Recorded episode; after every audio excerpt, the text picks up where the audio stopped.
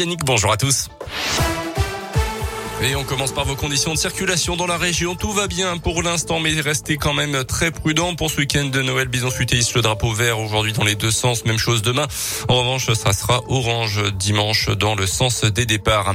À la une aujourd'hui, la nouvelle recommandation de la haute autorité de santé, réduire de 5 à 3 mois le délai pour la dose de rappel de vaccin anti-Covid.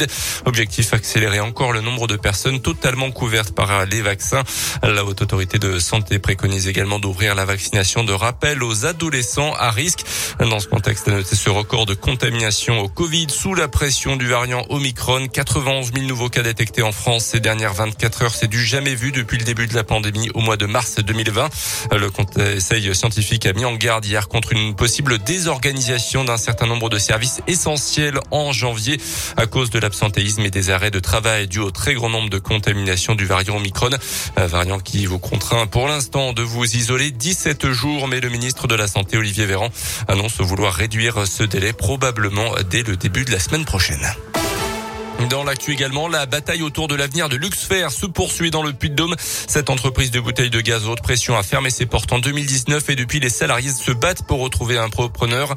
Un candidat sérieux a été trouvé, mais selon la montagne, il aurait jeté l'éponge récemment. Information que a réfuté il y a quelques minutes le maire de Clermont, Olivier Bianchi, également président de Clermont-Auvergne Métropole qui participe au projet. Une réunion doit se tenir le 10 janvier. Une maison en flammes à Villemontais dans le Rouennais ce matin à l'arrivée des pompiers aux alentours de 6h30, l'habitation 200 mètres carrés était complètement embrasée. Les propriétaires ont pu quitter les lieux à temps. Une quarantaine de sapeurs-pompiers étaient toujours sur place il y a quelques minutes. Pas de double ration de bûches pour les joueurs de Clermont. Les rugbymen auvergnats n'ont plus de vacances à Noël depuis quelques années, car le championnat ne fait pas relâche. Cette année, par exemple, les Clermontois joueront un derby contre Brive dimanche. Deux entraînements seulement étaient prévus mardi et mercredi. Depuis, les joueurs sont en famille, tout en sachant qu'ils ne doivent pas faire n'importe quoi, Tiffen Coulon.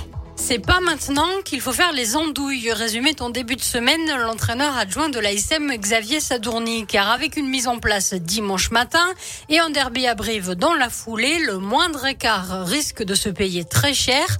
Le deuxième ligne, Paul Gédrasiak, a prévu de se coucher tôt ce soir et demain et de rester raisonnable. On va profiter en famille, mais il n'y aura pas d'excès. Mais c'est comme ça, on est professionnel et on doit, on doit voilà, faire avec. C'est un peu particulier. Après, euh, c'est la vie de sportif. Nous, chaque année, c'est pareil. Ça ne doit pas nous perturber. Il faut garder une routine. Ben, je sais que moi, à la maison, j'ai ce qu'il faut pour faire un peu de sport. Donc, du coup, ben, voilà, j'en ferai un petit peu à la maison. Et la semaine prochaine, ce sera la même chose puisque l'ASM affrontera Toulouse le 1er janvier à 21h. Et le derby entre Brive et l'ASM, ça sera ce dimanche 26 décembre à 18h.